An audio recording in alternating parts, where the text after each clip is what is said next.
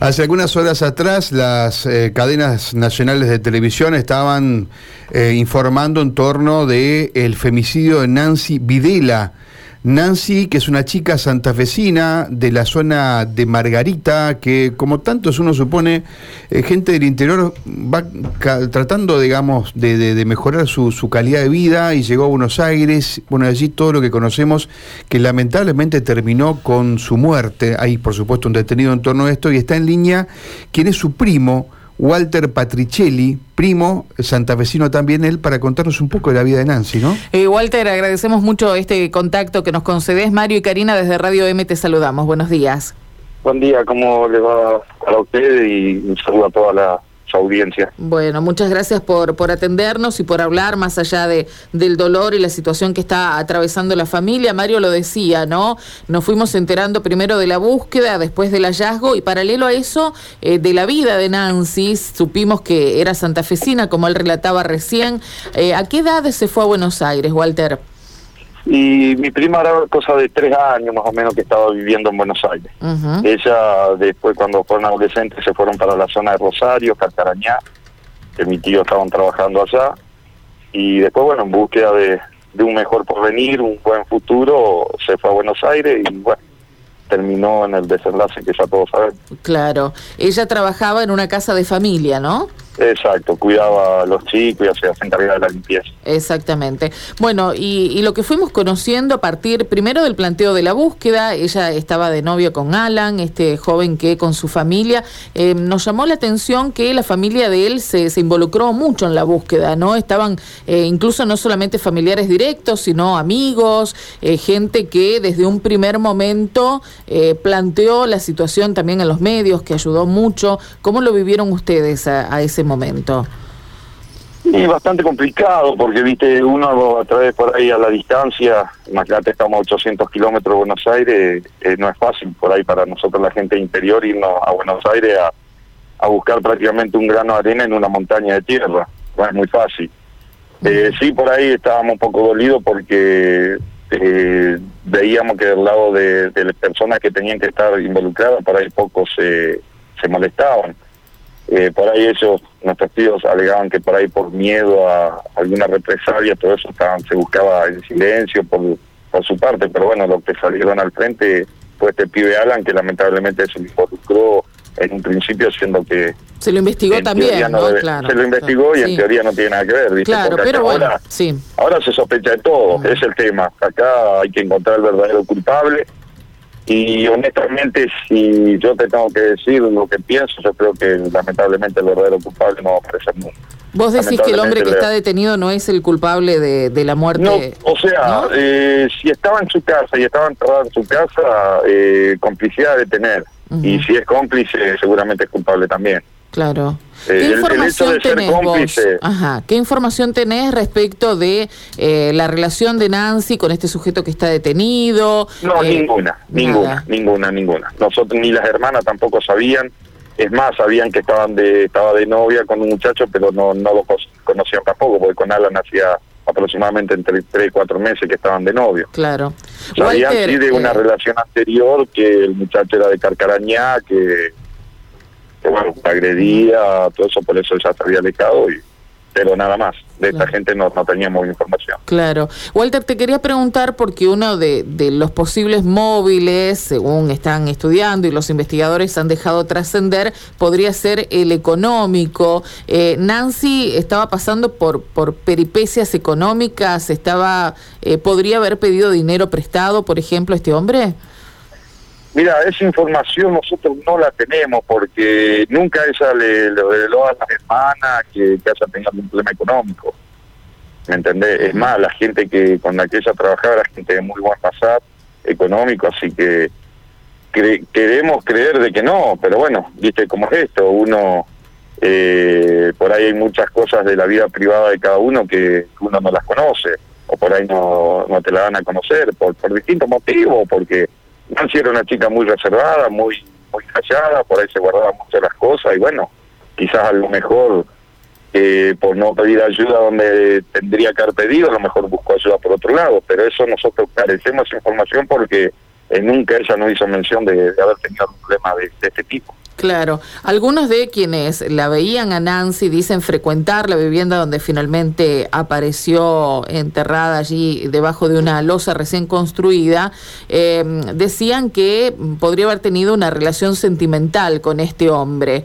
Eh, ¿Vos qué crees, conociéndola un poco más y bueno, entendiendo además que, estaba de novia con Alan, podría haber eh, tenido alguna relación consentida con este hombre o podría haber pasado por a lo mejor una relación que eh, el hombre la manipulaba de alguna manera?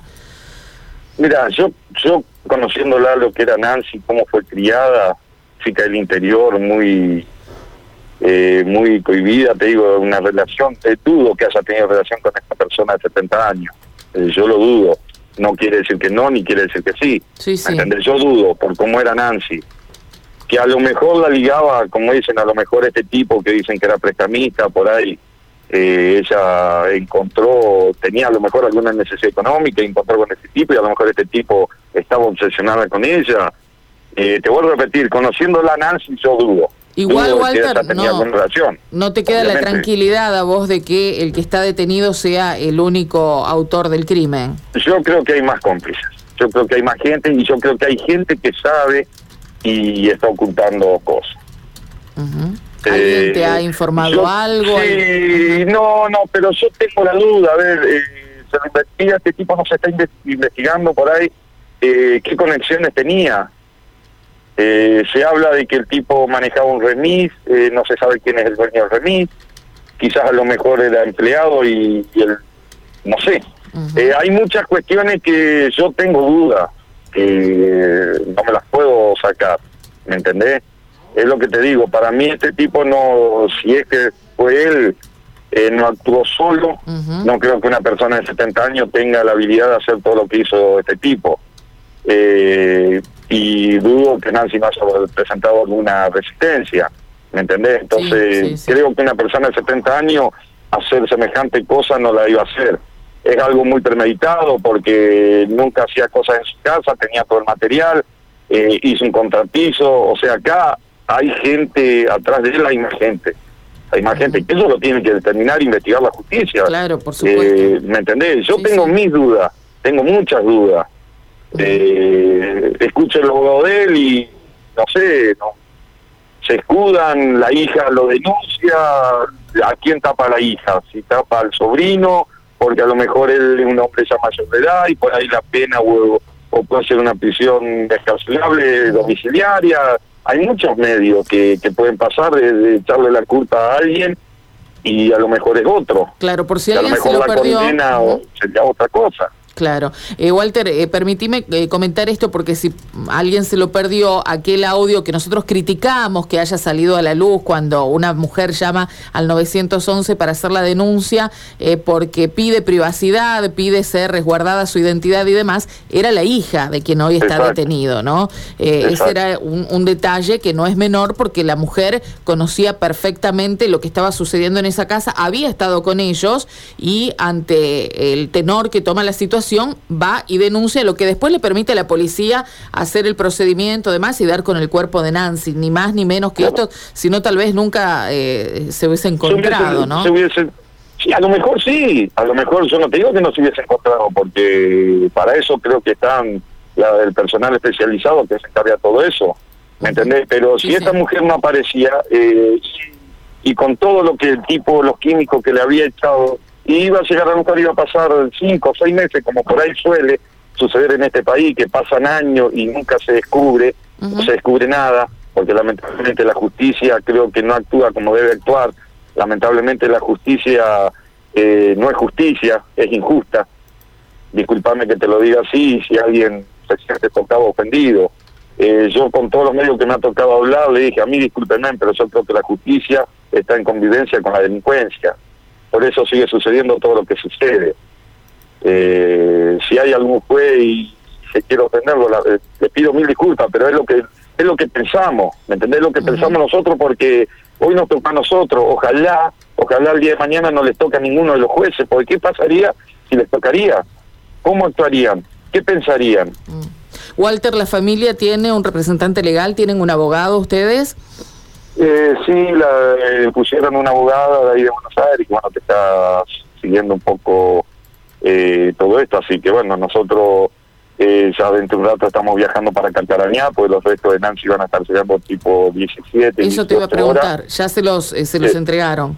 Sí, sí, sí, ya están, creo que salían ahora tipo al mediodía de de Buenos Aires, va a estar llegando a media tarde a Calcarañá, donde van a ser velados y bueno, eh, mañana serán inhumados ahí en el cementerio local. Igual- nosotros ya dentro de un rato estaríamos viajando para, Claro. para Calcarañá. Eh, Walter, en tu caso sos primo, pero ¿cómo se compone el núcleo familiar más cercano de Nancy? Y Nancy tenía, eran siete en total, seis mujeres y un varón, Ujú. Seis- o sea, siete hermanos. siete hermanos. ¿Y los padres viven? Sí, sí, los papás viven. Sí, los papás hace años están, están separados, pero sí los dos viven. Correcto, pero Pa- son... eh, El está- papá está en Calcarañá y en la zona de Rosario, donde trabajaba, está trabajando en un, en un campo y bueno, y la mamá vive en la zona de Margarita. Claro, claro, claro. Gente de campo. Eh, mi, mi tío eh, empleado rural, empleado rural, sí. Claro, claro. Sí. Bueno, eh, nos has dejado con, con esta inquietud, ¿no? Ahora por lo que decías, por la, la seguridad de que tenés de que eh, hay que seguir investigando para encontrar a más eh, autores o cómplices, por lo menos, eh, de este crimen. Así que vamos a seguir muy atentos a la evolución de la causa y nos ponemos a disposición, por supuesto, como medio para, para toda la familia, para lo que necesiten. Walter. Sí, sí, exacto. Por eso te vuelvo a repetir. Yo creo que acá eh, no hay un solo culpable. No hay un solo culpable. Yo creo que hay varios, eh, varios eh, culpables acá. O sea, hay varios eh, encubridores también. Eh, sé que hay más gente. Tengo, quiero, quiero creer que no, pero estoy convencido que hay gente que, que sabía de todo esto y se está callando la boca. Si No casi sé se me qué. pasa, te quería preguntar algo porque los investigadores dicen a Nancy la mataron por ser mujer. Digo, eh, ¿cuál crees que fue el móvil del crimen? Eh, a ver, en este país, no importa si sos mujer, si sos varón, si sos criatura, si sos adulto, si sos anciano. Eh, creo que lamentablemente en este país estamos viviendo momentos muy críticos y matamos muchas veces por matar. Nancy no se merecía morir así. Eh, no porque haya sido mujer, sino que lamentablemente estos tipos tienen este instinto de, de asesino, de, de depredadores que lamentablemente no, no deberían existir. Eh, perdóname te lo diga, no deberían existir. Entonces sí, si bien ella era mujer, pero yo creo que eh, lamentablemente en este país, ayer estaba viendo, encontraron ese nenito que lo tenían atado con, con alambre púa porque la madre, se, a ver, estamos todos locos, lamentablemente estamos todos locos. No sé qué, qué es lo que nos está pasando como sociedad. Eh, yo soy papá de dos hijos adolescentes, tengo mi hijo mayor de 19 años, lo tengo laburando conmigo, pues no lo pude mandar a estudiar, porque no quiero que me llamen ni me digan, loco, encontré tu hijo y lo tengo en una bolsa. ¿Me entendés? Tengo una nena de 14 años y me da miedo eh, saber de que eh, tiene que ir a una fiestita de cumpleaños de 15 de algún amigo y no sabe si va a volver o qué te le van a hacer. Sí. Eh, lamentablemente la sociedad argentina está enferma. Estamos todos enfermos, todos enfermos. Walter, te agradecemos mucho. Te mandamos un abrazo desde aquí, desde Santa Fe. Dale, un abrazo para ustedes. Gracias, eh. Gracias.